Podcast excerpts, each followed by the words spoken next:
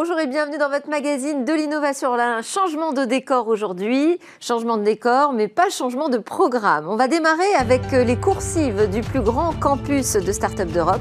Nous découvrirons le programme d'un grand éditeur de jeux qui est hébergé chez Station F. Alors on verra quelles sont ses motivations. L'organisation de ce dispositif, ce sera dans le Launchpad avec Marwan Elfites dans quelques instants.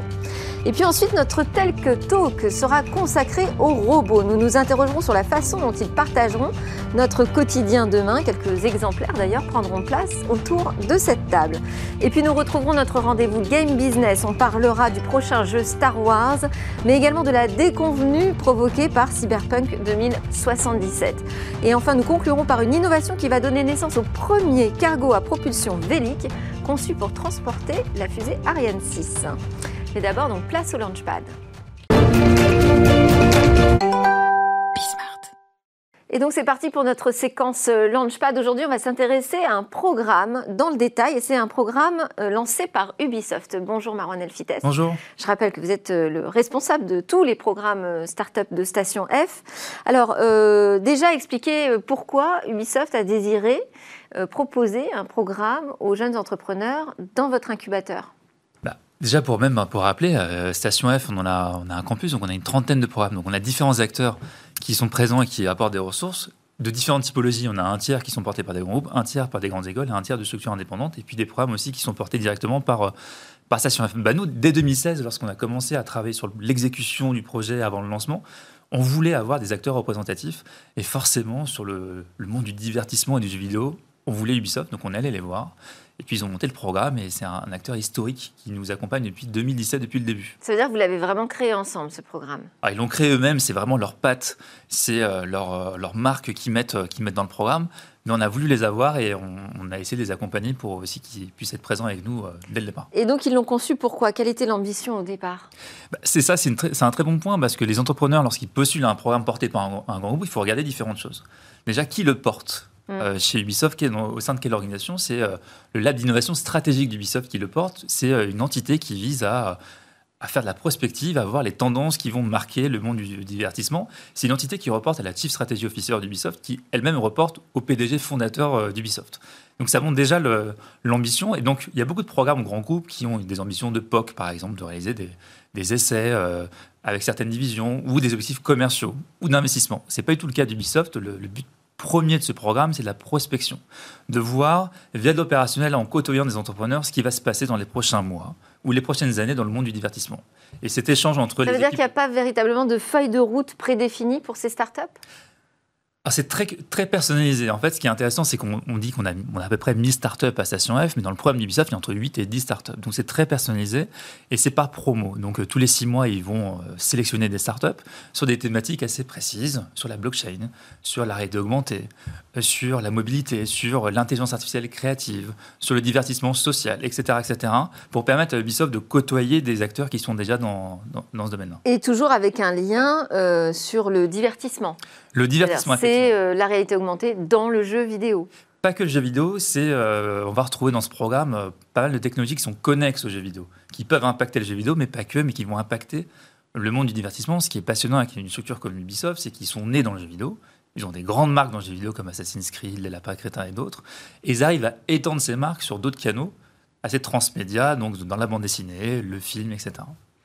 Alors là, donc on disait que ça avait démarré en 2017. Ça veut dire qu'il euh, y a déjà eu combien? Quatre saisons qui se sont Cinq saisons. Cinq saisons. Déjà cinq saisons. Et ce qui est intéressant, c'est de voir la philosophie. C'est euh, dans la sélection de ces startups, donc effectivement des thématiques euh, pour avoir un focus sur certains sujets, mais aussi l'envie d'impliquer le, top management du groupe. Donc chaque promotion est parrainée par un, ou une grande dirigeante du groupe Ubisoft, notamment la Chief Data Officer, le responsable éditorial, le responsable des studios, euh, qui va du coup rencontrer la promotion et permettre euh, d'accélérer certains, certains processus de, décision. Et chaque startup va avoir un premier meeting de diagnostic avec des grands dirigeants d'Ubisoft pour voir les objectifs partagés euh, tout au long de la, promotion. Et à la fin de la saison, alors qu'est-ce qui se passe? À une clôture où notamment pas mal d'employés d'Ubisoft sont conviés pour échanger avec les startups et voir effectivement les sujets qu'ils ont, qu'ils ont, qu'ils ont pu creuser ensemble. Et puis il y a pas mal de résultats. Lorsqu'on regarde les startups historiques qui sont passées par, par le programme, on a eu une startup qui a été rachetée par Magic Leap, qui est l'un des leaders de la réalité augmentée, Mimesis, qui faisait de la communication holographique à travers des casques, et puis des super histoires dans différents domaines et des coopérations très, très particulières. Mais ça veut dire qu'après, ils vivent leur vie tout seuls? Ils ne sont pas forcément mariés ah à Ubisoft euh, jusqu'à la fin de leur Pas du tout, c'est pas du tout l'objectif même du programme, c'est vraiment des échanges euh, et de faire des tests ensemble. On peut prendre quelques exemples. On prend une startup qui s'appelle Azerus, qui a été euh, lancée et créée aux États-Unis, à San Francisco, qui permet d'engager des audiences sur notamment des live streams de jeux. C'est un, vrai sujet aujourd'hui, c'est comment on engage des communautés. Avec Azerus, vous allez pouvoir, euh, si vous êtes une streameuse de jeux vidéo, rajouter un petit plugin qui va permettre d'engager votre audience, leur poser des questions, etc. Cette audience, en répondant bien, on va pouvoir gagner des points et gagner des items dans des jeux. Euh, et notamment, ils ont pu le faire avec une grosse licence Ubisoft qui s'appelle Rainbow Six. Ça permet à la startup de valider via une grande marque le prototype. Et euh, donc, euh, ce programme, on voit qu'il y a une forte implication de la direction de l'éditeur. il y a des financements. comment on accompagne au quotidien à Station F les startups qui font partie du programme bah, Il y a quelqu'un de Ubisoft qui est sur place? On a à chaque fois, dans chaque programme de Station F, un programme manager dédié. En l'occurrence, c'est une programme manager, c'est Catherine Saïs qui, qui, gère de main de maître ce programme et qui implique du coup le top management au quotidien dans l'animation. Donc, lorsque vous êtes sélectionné. Et ensuite, elle va défendre des budgets? Non, il n'y a pas forcément une logique commerciale une logique il n'y a pas du tout de logique d'investissement même, c'est pas du tout le, contrat, c'est vraiment des échanges. D'accord. Euh, l'idée, une startup est sélectionnée par Ubisoft à partir de deux éléments. Est-ce que Ubisoft va pouvoir leur apporter de la valeur et est-ce que la startup va pouvoir apporter de la valeur à, Ubisoft? Donc, euh, une sorte de troc. Exactement, c'est vraiment des échanges. Et euh, ce qui est intéressant dans le programme, c'est vraiment une, vision de prospective, c'est qu'à la fin du programme, c'est très qualitatif. C'est Ubisoft se confronte à des problématiques qui seront peut-être les problématiques de l'industrie du divertissement de demain. C'est vraiment l'enjeu du, du, programme. Et alors ce lien justement entre cette industrie du divertissement et, le monde de la tech, ça vous le voyez à Station F, il est important? Très important et euh, c'est un vrai sujet. C'est pour ça qu'on voulait le voir représenté depuis le premier jour euh, de, Station F en 2017. Et lorsqu'on voit l'industrie du divertissement et l'industrie de la tech, c'est intimement euh, mêlé. Aujourd'hui, les plus gros acteurs du divertissement sont finalement parfois des GAFA. Quand on regarde vrai. Mm. Apple ou Amazon, ils sont dans la distribution de la création de contenu. Et puis les acteurs du divertissement comme Netflix sont aujourd'hui des purs acteurs tech. Ce qui fait le succès d'un Netflix, c'est son expérience utilisateur, c'est son système d'abonnement, et j'en passe. Et donc c'est là où on trouve peut-être les sources euh, plus importantes de création, de recherche et développement? Exactement, et euh, parce qu'on voit des frontières qui, qui, euh, se brouillent entre les acteurs de divertissement, les purs acteurs de la tech, où finalement ils sont tous en concurrence. Vous sortez un jeu, vous sortez un film, une application, vous êtes dans la guerre de l'intention, vous devez capter l'attention des utilisateurs. Et ce qui est intéressant, c'est notamment le, prochain sujet d'Ubisoft. Oui. Donc, J'allais dire saison 6, on termine dessus. Le 28 février, euh, appel à candidature pour du divertissement positif. Le jeu vidéo, notamment, et le divertissement apporte beaucoup de bien-être, mais il peut aller bien au-delà, par exemple des visées thérapeutiques.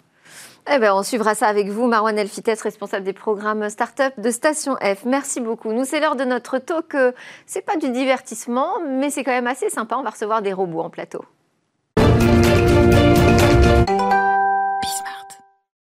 Ces robots qui vont nous accompagner demain, alors à quoi ressemblent-ils? De quoi sont-ils capables? Et comment euh, allons-nous préparer cette cohabitation? On en parle tout de suite avec Rodolphe Hasselwender, qui est fondateur de Blue Frog Robotics, spécialiste en robotique de services euh, professionnels et personnels. On connaît notamment Buddy, qui est déjà installé sur la table, premier robot compagnon émotionnel de votre entreprise. Et puis également autour de cette table, Fabien Kaplanas, directeur commercial Axine Robotique. Alors vous, vous êtes venu avec votre robot de téléprésence Hubo qui est assis enfin assis debout d'ailleurs, euh, à côté de moi, euh, et qui euh, est présent dans des collèges, dans des organisations et dans des entreprises déjà utilisées. Nous aurons en visio Nicolas Aftermeyer, qui est le directeur marketing, produits et communication de SoftBank Robotics. Alors SoftBank Robotics possède notamment les robots Nao et Pepper qui dominent hein, le marché de la robotique humanoïde. On va démarrer ensemble, Rodolphe Hassenwender, Blue Frog Robotics. Alors on va vous demander déjà de nous présenter pour ceux qui ne l'auraient pas déjà croisé dans un salon ou en démonstration euh, bah Déjà, juste Blue Frog Robotics, en effet, nous on fait des, robots compagnons émotionnels. Hein, J'insiste sur le côté émotionnel parce que pour nous, c'est la clé d'acceptabilité de l'adoption de masse des robots. Et des robots robot for good, comme on dit, donc qui vont faire le, bien autour d'eux, améliorer la vie de, tout le monde. Et. Euh, et qui vont pas remplacer les humains, mais plutôt les augmenter, les Alors ça, on verra après. Mais déjà, Buddy. Et donc, euh, voilà, notre premier produit, c'est Buddy. Donc, Buddy, le robot euh, compagnon euh, émotionnel. Et donc, un robot qui fait 60 cm de haut, avec lequel on va pouvoir interagir, donc par la voix, en le caressant, par les mouvements. Il a un comportement qui est autonome, c'est-à-dire qu'il se balade tout seul chez vous. Il est capable d'interagir automatiquement avec les gens ou en fonction de... avec Stevie Wonder, on me dit par exemple. Par exemple, en effet. Ça, c'était assez magique. C'est en effet une, bonne anecdote qu'on a pu vivre euh, à Las Vegas pendant le CES où Steve Wonder est venu euh, et a euh, caressé le robot, parlé au robot et ça s'est fait de façon totalement naturelle. C'était assez, assez magique. Bon, alors deuxième robot en plateau, on va présenter Hubo. Hubo, il n'a pas exactement le même format, il est assez grand. Hein mhm. Alors, Hubo, c'est un robot télésocial. Sa vocation, c'est de projeter les personnes distantes. Euh, pour qu'elles soient en quasi présentiel. On va parler de la dernière étape peut-être avant l'ubiquité. Euh, il est très neutre. Sa vocation, c'est vraiment de devenir l'avatar de la personne distante. Euh, Donc un avatar incarné physiquement. Exactement. C'est pour ça que c'était important aussi qu'il puisse se tenir debout. Oui, il fait 1m60. Il fait 1m60, donc une taille intermédiaire. Et on va cesser de voir l'outil, le robot, pour ne plus voir que la personne distante. Et donc la personne, on la voit quoi? À travers euh, l'écran? À travers cet écran tactile de, 13 pouces. Là, on est en mode attente, donc on est sur une, sur une page web, quelle qu'elle soit. On, peut, on va pouvoir s'en servir comme borne d'accueil aussi, en attendant une communication avec, euh, avec la personne. Et on voit ici un petit écran. Alors, merci. Euh, on, a des modes d'expression euh, non, euh, non verbaux. On a par exemple une tête qui s'incline et qui tourne. La tête bouge comme, comme une personne, ce qui rajoute encore à l'expérience euh, augmenté de communication. Et on a ce, panneau LED qui va permettre d'envoyer des emojis, euh, des, euh, de l'information, pourquoi pas du fléchage. C'est complètement paramétrable. On est sur une, sur une base Android. Donc ce robot, il a vraiment vocation à embarquer tous les softs du marché ou custom. Bon, alors, je précise juste qu'on ne les a pas activés hein, pour pouvoir discuter tranquillement. Donc les enfants vont se tenir sages. On va donner la parole à Nicolas Aftermeyer, directeur marketing produit chez SoftBank Robotics. Bonjour. Bonjour Delphine. Merci bonjour à mes confrères euh, Fabien et Rodolphe. Alors, je vois, je mets mes lunettes, mais je crois percevoir à côté de vous Pepper. Absolument, donc je suis au, travail, je suis un peu tout seul au travail d'ailleurs euh, ce, matin, mais par contre j'ai la compagnie de, de mon robot favori évidemment, donc Pepper, qui est un robot qui a été euh, annoncé en 2014. Donc c'est un petit peu le, le doyen euh, des, robots humanoïdes. Et c'est un robot qui a, qui a aujourd'hui une nouvelle fonction qu'on va vous dévoiler tout à l'heure. Alors le doyen, il y a quand même Nao comme doyen. Absolument. Alors Nao, c'était il, y a 15 ans. Ça, ça ne nous rajeunit pas, Delphine, vous avez, tout à fait raison. Euh, c'était effectivement le robot conçu à Paris par Aldebaran Robotics. Et puis depuis, on a été racheté par, euh, par le groupe SoftBank. Donc nous sommes une entreprise franco-japonaise. Et, Pepper est issu de, ce mariage. Pourquoi, euh, pourquoi axer votre développement sur des robots humanoïdes qui ont vraiment la forme humaine avec deux jambes, deux bras, une tête, alors qu'on voit qu'il y a des versions très différentes? Alors c'est vrai qu'on est allé assez loin puisque Nao lui il a, deux jambes donc il peut vraiment marcher. Pepper c'est un peu différent puisqu'il a des roues donc il se déplace avec des roues. Par contre il a effectivement des bras, des mains humanoïdes toute l'idée derrière Pepper, c'est d'avoir un robot qui euh, est, vraiment un, robot dont on a rêvé dans la science-fiction et qui existe aujourd'hui. Donc, si je me tourne vers lui, il va tourner sa tête pour, pour me regarder va interagir avec moi. Et puis, il y, avait un codec tactile. Alors ça, c'était avant le Covid, où effectivement, on avait euh, bah, des enfants ou des personnes âgées qui aimaient bien le, prendre dans, dans, dans, leur bras, le, toucher. Euh, voilà. Aujourd'hui, la forme humanoïde, elle, nous rappelle euh, effectivement une interaction très différente de, du simple écran. C'est vraiment une présence. voilà. Je me sens pas seul au bureau aujourd'hui grâce à mes robots. Rodolphe, vous avez aussi tout de suite démarré sur cette question de l'émotion. Euh, qui crée de l'interaction avec euh, l'être humain. Comment on travaille l'émotion avec un robot? Bah, Déjà, ça passe par son design, en fait, justement. Trouver un design qui permet de plaire finalement, nous on vise tout le monde au départ, donc des petits enfants jusqu'à des personnes âgées. Justement, on a voulu ne pas aller vers l'aspect humanoïde qui peut faire peur à certaines personnes, et puis avec cette idée que euh, c'est un autre humain, enfin c'est un robot, ça me fait peur, est-ce qu'il va nous remplacer ou pas? Donc nous on est vraiment parti sur à l'opposé. Quelque chose de euh, plus enfantin. Bah, enfantin, en tout cas, voilà, qui qui, qui, qui est pas humanoïde, qui, a quand même en tout cas un aspect assez sympa, qui va surtout pouvoir par ses mouvements exprimer des émotions et bien sûr par son visage. Et tout, tout l'enjeu, c'est justement de euh, finalement de faire disparaître la technologie et que quand les gens voient Buddy, ils voient pas un robot, ils voient pas des cartes électroniques. Qu'est-ce que c'est un robot émotionnel quand les développeurs travaillent dessus? Sur quoi ils doivent centrer leur créer, créer du lien en fait, de l'empathie avec les gens. Donc ça va passer par son comportement à lui je suis heureux, je suis, si tu t'occupes de moi, si tu t'occupes pas de moi, je suis triste. Euh, Donc c'est des sourires, c'est faire apparaître des sourires Des comportements, même du robot, dans sa, dans sa gestuelle, euh, dans ses mouvements, et c'est ça qui va créer en fait la base, le terreau, je dirais, assez fertile pour ensuite pouvoir proposer plein de services d'assistance, etc. Euh, aux, gens, mais c'est vraiment la, la base. Et le langage? Le langage, vous voulez dire euh, l'interaction oui. vocale Oui, bah en fait, on lui parle naturellement, comme on, voilà, comme on parlerait à, quelqu'un d'autre. Donc, euh. Mais on travaille sur des émotions très simples finalement. Hein. Je suis content, je suis pas content aujourd'hui. Un robot, c'est à peu près ça. Oui, non, pas forcément. je suis content ou triste, pas content, non. Hein. Toutes les émotions négatives. je, suis pas, euh. suis pas d'accord. Je prends l'exemple de ma fille. Elle est super contente quand le robot lui fait la tête. Ah et moi, est pas content. Bah oui, on aime bien être, être stimulé en tant qu'humain. Et, et, même si c'est pas tout, la vie est pas tout le temps rose, et c'est marrant d'avoir un robot qui est pas tout le temps hyper heureux. Et, en effet, il a, y a toute une gamme d'émotions en fonction de ce qu'on va faire avec le robot et, du cas, enfin de l'interaction du, moment. Donc c'est quand vous dites qu'est-ce qu'ils font, c'est vraiment ça, c'est créer ce lien avec les gens, pas juste sur le côté esthétique, mais aussi en, essayant de les comprendre, de savoir ce qu'ils font, ce qu'ils aiment, euh, et comprendre que par exemple ce qui se passe là, c'est une mauvaise nouvelle. Euh, il va falloir peut-être au contraire lui, euh, lui changer des idées. Si on est avec un enfant, par exemple atteint d'autisme, qui est une des cibles, on en repartira peut-être après, on en reparlera après. et ben c'est pareil, c'est de comprendre est-ce que lui-même il est heureux, est-ce qu'il est énervé ou pas, et donc d'adapter le comportement du robot en fonction de la personne avec qui il interagit. Alors effectivement, il y a beaucoup, on parle beaucoup de la l'arrivée des robots dans le domaine de la santé. Avec euh, la crise euh, pandémique que nous traversons, c'est d'autant plus euh, d'actualité. Mais avant ça, je voulais revenir sur Hubo qui a été utilisé pour une expérimentation 5G. J'aimerais bien que vous nous racontiez le rôle qu'il tenait. Voilà. donc c'est dans le cadre du partenariat entre Schneider Orange. où le patron d'Orange visitait l'usine de, Schneider et le patron de, de Schneider était lui à Hong Kong. D'accord.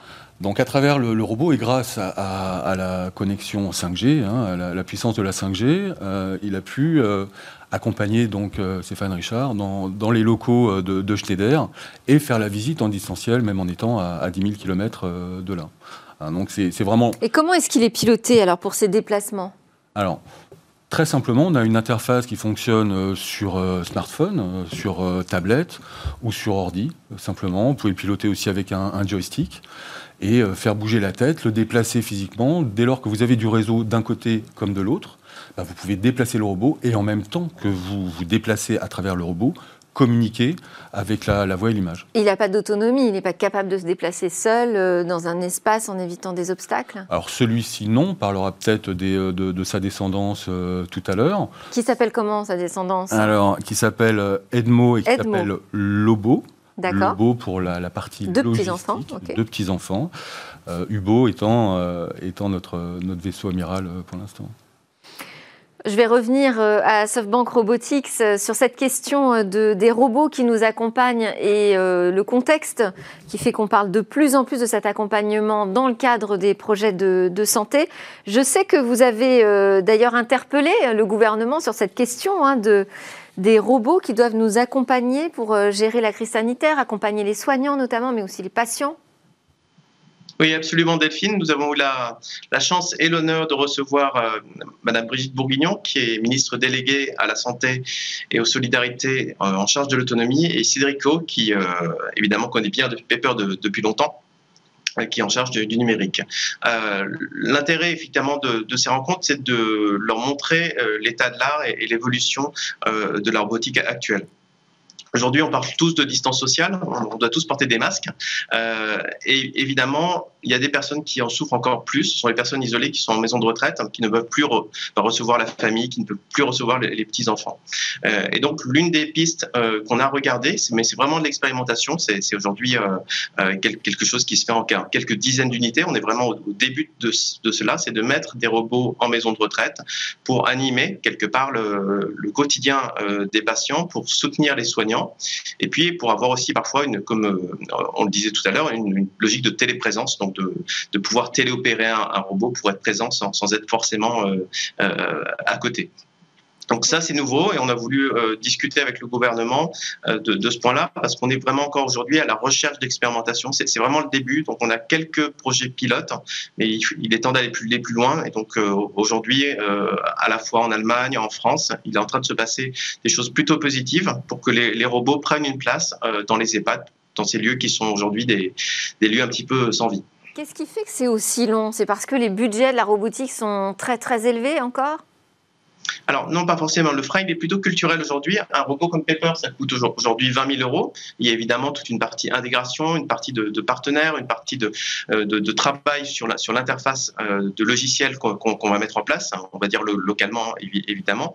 Euh, ça va pas être la même chose en Italie qu'en France en termes de, logiciels, par exemple, pour, pour faire des quiz de culture générale. Donc ça, c'est un travail d'adaptation. Mais effectivement, ça fait quand même quelques années que grâce aux, smartphones notamment, le prix des composants a baissé. Donc on peut arriver à des prix qui sont relativement abordables sur, sur nos robots. Et le premier frein, il est vraiment culturel. Il est de se dire, est-ce que je peux avoir un robot qui va être en complément euh, des soignants, qui va les soulager? Parce qu'évidemment, il y a une phase d'adoption du robot où il faut, il faut se former à la robotique. Et ensuite, est-ce que ça pourra leur faire gagner 15 minutes par jour, une demi-heure par jour, une heure par jour? Et donc ça, il faut qu'on l'expérimente. Et, il faut qu'on voit aussi quels sont les, les flux financiers qui pourront aider à, faire démarrer la, robotique. Je pense qu'on est tous autour du plateau, tous, les trois, des, pionniers de la robotique et des, passionnés de la robotique, et, on voit bien que le marché euh, ben, ne démarre pas aussi vite qu'on le voudrait. Donc on a besoin effectivement de ce type de soutien gouvernemental pour aller plus loin, plus vite. Oui, oui, ça fait longtemps hein, qu'on parle des robots de compagnon et c'est vrai qu'on tarde à les voir euh, arriver euh, plus proches de notre quotidien. Euh, je vous ai vu réagir, Rodolphe, sur la question du coût, parce qu'en plus, on a des robots made in France. là, autour du, plateau. c'est un coût quand même quand on fabrique en France, nous dit-on. Et alors, quand on travaille sur de la robotique, il y a et toute l'ingénierie matérielle, les mouvements à travailler, mais aussi toute l'intelligence artificielle. On n'a pas un problème de coût aujourd'hui sur la robotique? Bah, C'est un enjeu, mais c'est aussi euh, euh, notre cheval de bataille, en tout cas chez Blue Frog, c'est de démocratiser la robotique. C'est pour ça qu'en effet, on veut passer de, d'une époque, en effet, quand on voulait tester les robots, il fallait avoir tout de suite des budgets importants, hein, comme le dire SoftBank. ça, il y a le prix du robot, peut-être 20 000 euros, voire et plus tout ce qui va derrière, les développements. Nous, on est vraiment sur un positionnement beaucoup plus accessible, puisque notre offre avec Buddy commence à partir de, de 2 000 euros.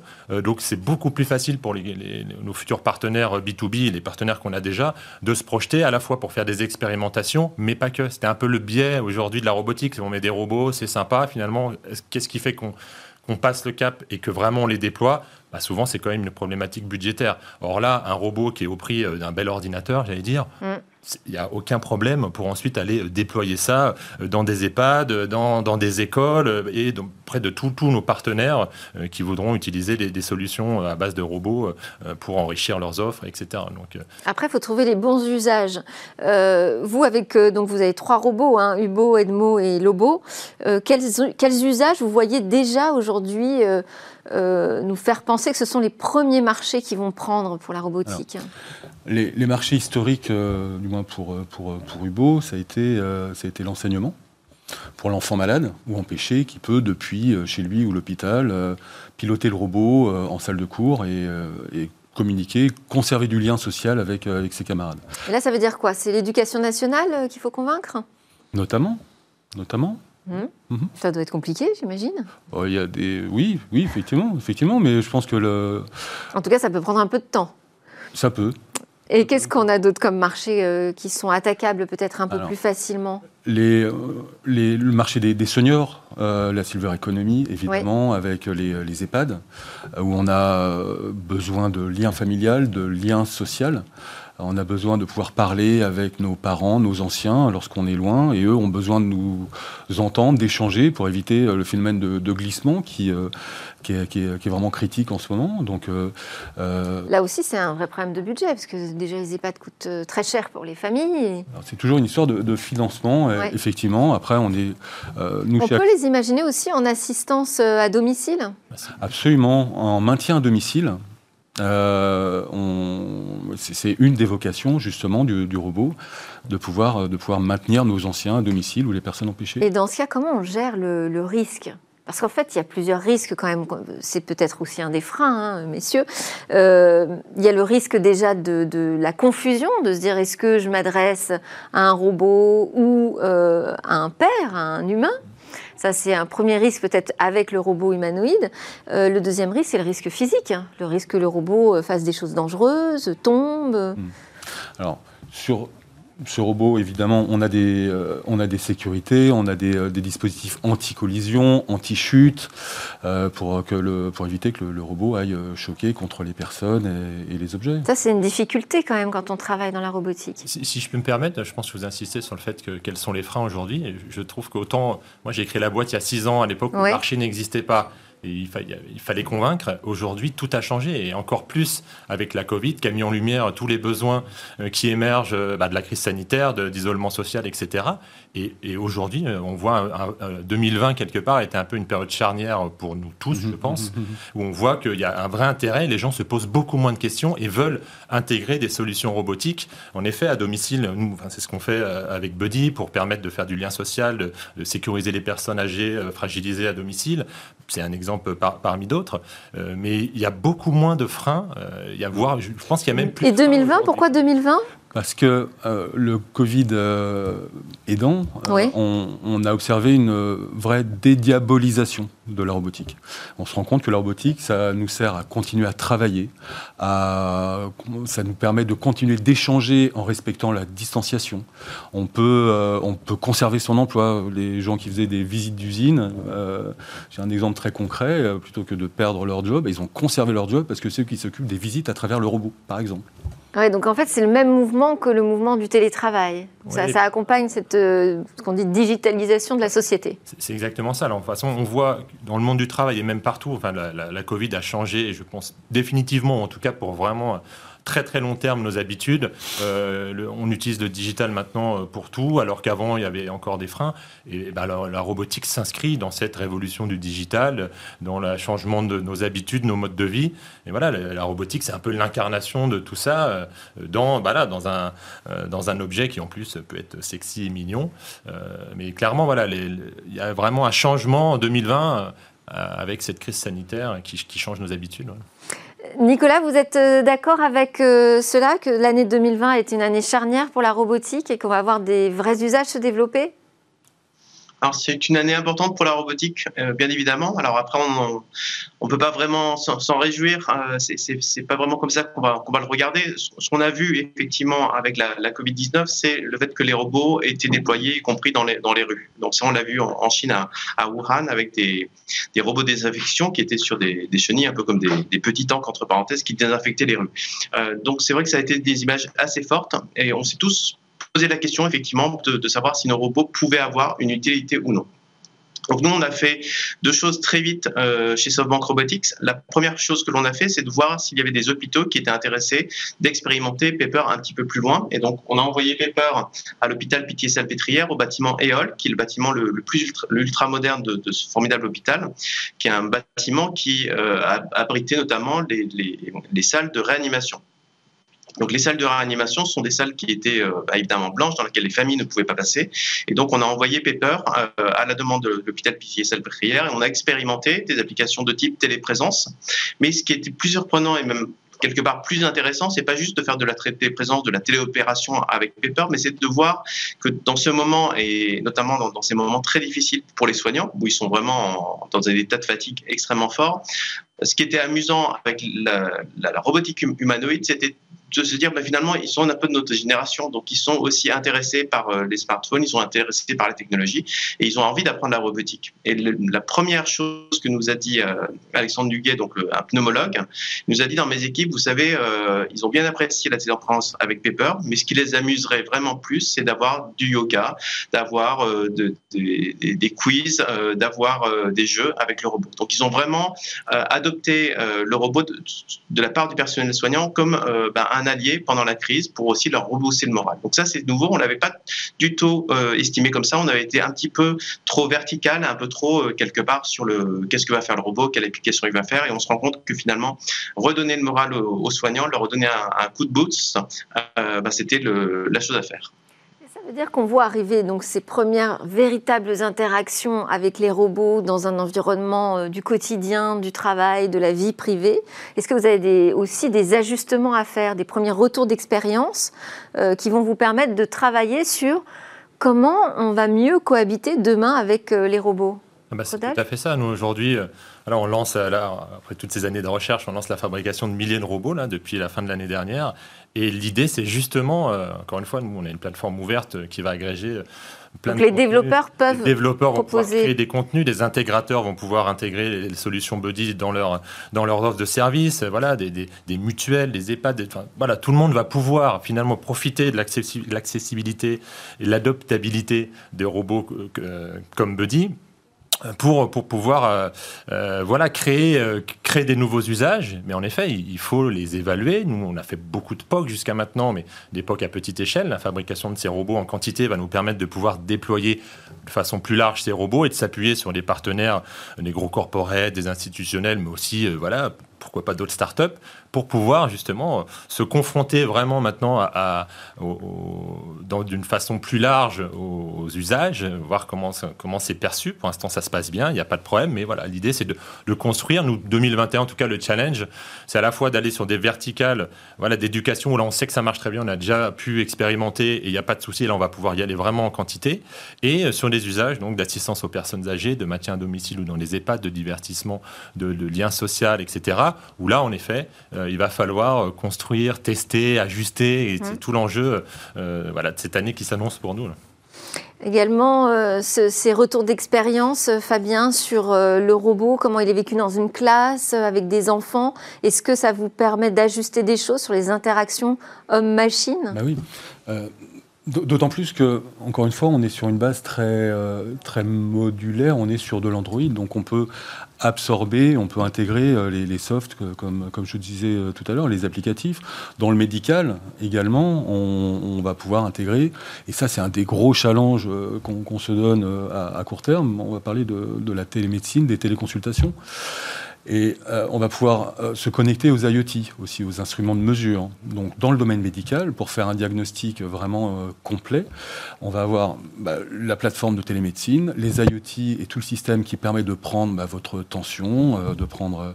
Tous les dispositifs médicaux connectés, donc Absolument, et de faire un diagnostic à distance complet et de, et de très grande qualité. Et sur ces interactions euh, sociales, est-ce que vous travaillez aussi sur la question éthique, puisqu'on a euh, beaucoup de chercheurs aujourd'hui euh, qui interrogent et qui interpellent hein, sur le lien entre l'homme et le robot Ça, c'est des sujets que vous prenez en compte dans vos développements? Alors, on fait, on, fait très attention à la sécurité des communications. qui sont Alors ça, c'est la cybersécurité. Ouais. Mhm, oui. D'accord, oui, c'est effectivement un point important.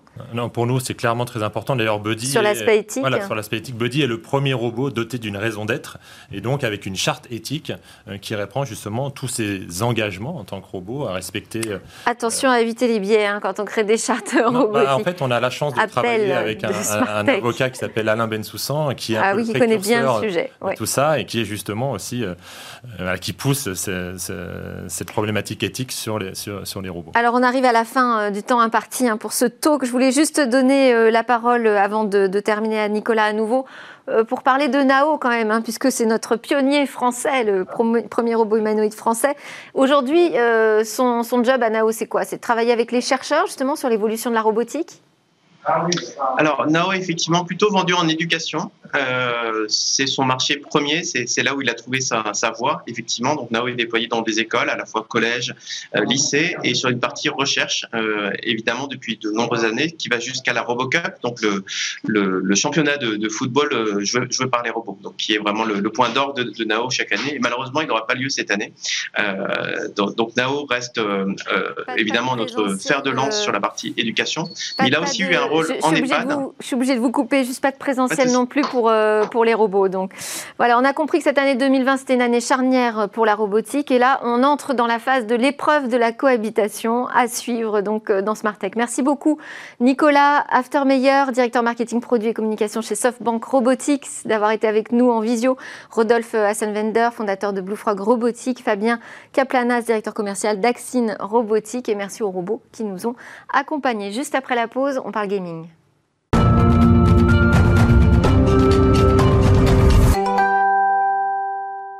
Et nous voilà de retour sur le plateau, le nouveau plateau du jour de Smartech pour notre rendez-vous hebdomadaire Game Business avec Guillaume Monteux, président de Gatsby, société spécialisée dans l'in-game advertising. Bonjour Guillaume. Bonjour Delphine. On l'a annoncé la semaine dernière et on s'y tient. Vous allez nous faire part de votre conjecture sur le deal Ubisoft-Lucasfilm. Alors, cela n'aura échappé à personne. Ubisoft a récemment annoncé se lancer dans un jeu open world gigantesque autour de la franchise Star Wars. Alors Ubisoft est un studio qui est habitué à faire des, jeux open world. Assassin's Creed, Tom Clancy, la, la, série des Far Cry.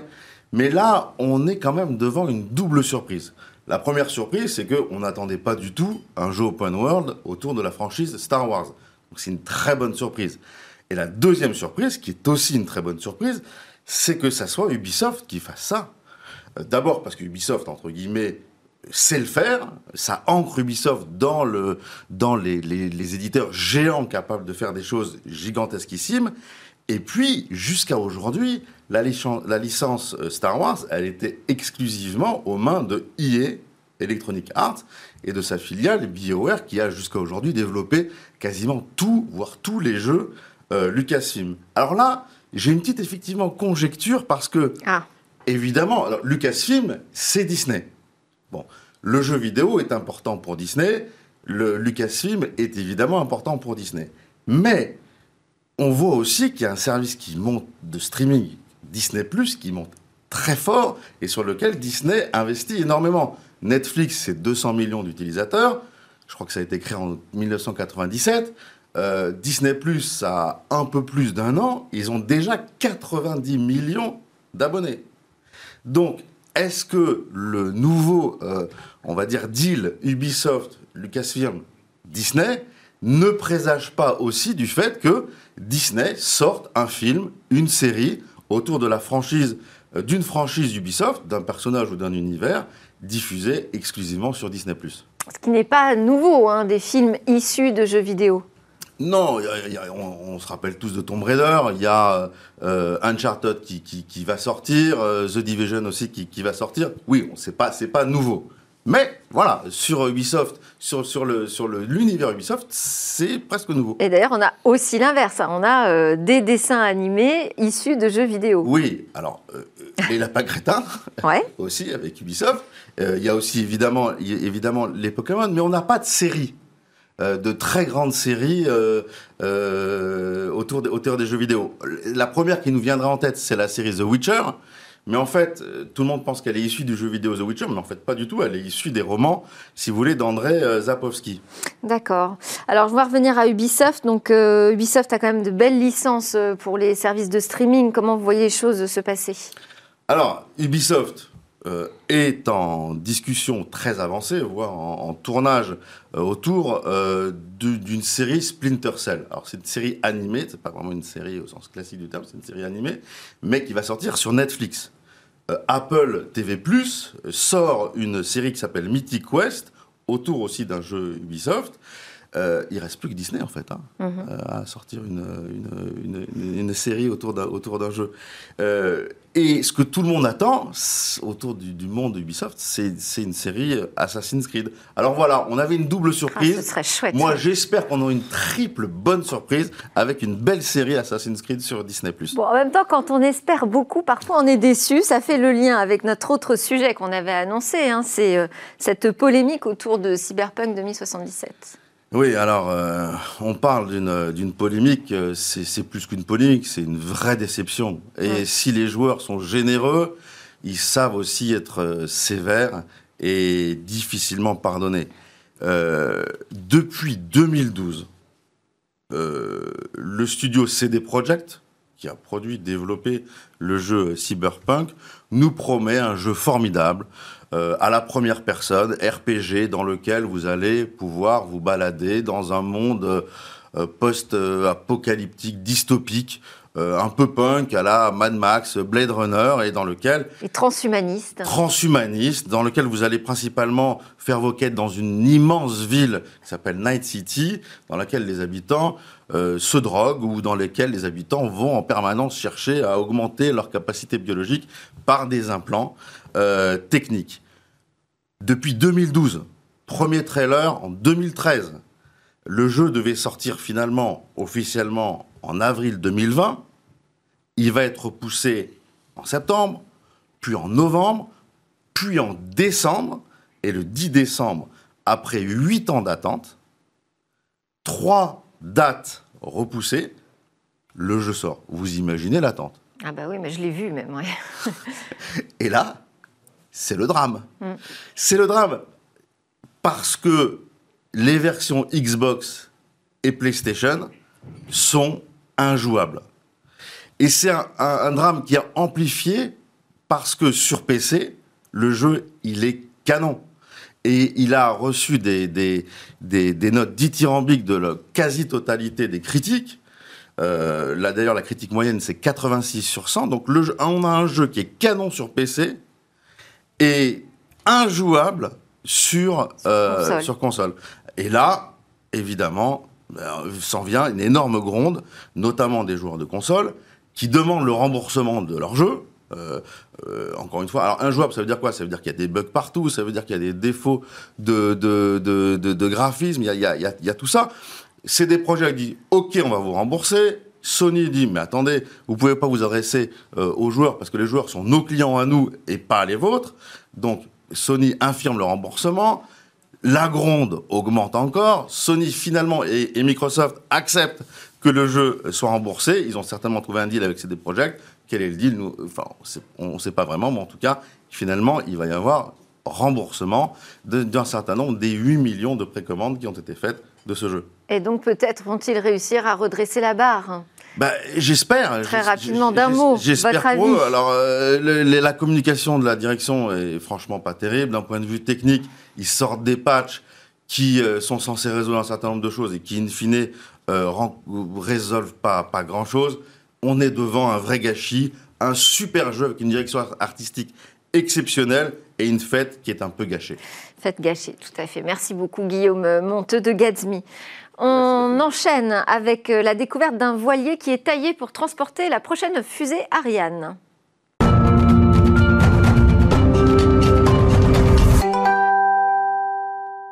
À quoi ressemblera demain chaque jour? Cécilia Sévry nous en livre un aperçu avec euh, ses trouvailles parmi ces innovations qui peuvent changer notre quotidien. Bonjour Cécilia. Bonjour Delphine. Aujourd'hui, on va présenter un cargo hybride. Oui, un des premiers cargos à voile euh, moderne. C'est un bateau euh, qui répond en fait à un besoin précis, celui de l'Agence spatiale européenne, euh, qui l'a commandé pour transporter sa prochaine fusée, sa fusée Ariane 6 vers la base de Kourou en Guyane. Alors l'ESA, l'agence européenne, a demandé à Ariane Group eh bien, de lui construire un bateau éco-responsable. Résultat, c'est la compagnie française euh, Zéphyr et Boré qui a gagné l'appel d'offres d'Ariane Group pour fabriquer ce fameux vaisseau de demain. On va voir à quoi il ressemble. Oui, alors le navire, il fera 121 mètres de long et 23 mètres de large. Il s'appellera Canopée et il pourra se déplacer à une vitesse moyenne de 16 nœuds, c'est-à-dire 30 euh, km par heure. Euh, c'est euh, plus rapide qu'un cargo classique, mais c'est un peu moins rapide qu'un voilier. Et je vous parle d'un voilier parce qu'il y a sur ce bateau, eh bien, il sera équipé de quatre imposantes paires de voiles verticales de 400 mètres carrés. Elles seront pas qu'imposantes, ces voiles, elles seront surtout intelligentes euh, parce qu'elles pourront se rétracter et se déployer automatiquement selon les conditions météorologiques. Euh, pour ça, elles sont entièrement automatisées, euh, mais aussi autoportées et rotatives à 360 degrés. des capteurs vont en fait enregistrer la direction du vent, réorienter parfaitement le navire pour obtenir la meilleure poussée. Et nous, on peut, on enfin nous, les personnes qui conduiront ce bateau pourront tout régler à distance.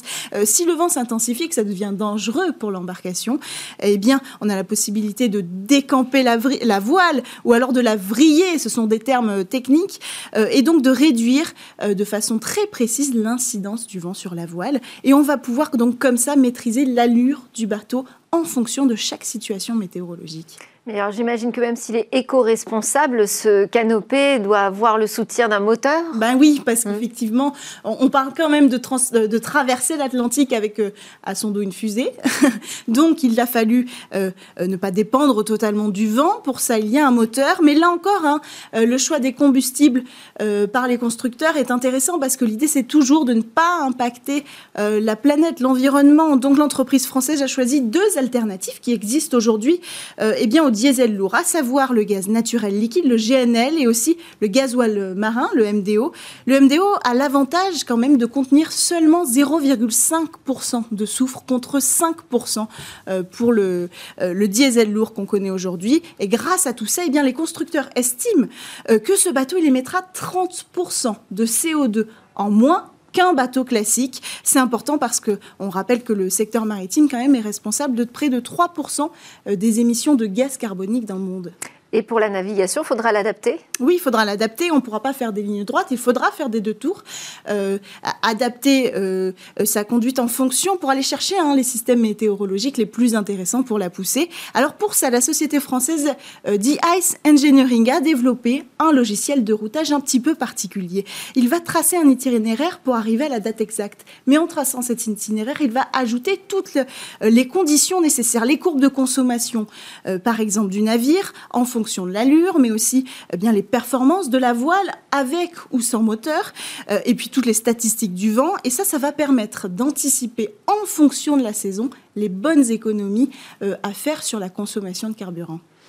Et donc, il sera quand à l'eau, ce beau bateau? Alors, fin 2022, 12 euh, allers-retours sont déjà programmés, planifiés eh bien, pour transporter cette fusée euh, Ariane qui fait quand même 900 tonnes, je le rappelle. Et puis, pour le moment, sa construction vient tout juste de commencer euh, aux Pays-Bas, sur le chantier de Neptune chez Piard. Merci beaucoup, Cécilia Sévry. C'est l'heure du Lab Startup que vous allez présenter dans quelques instants.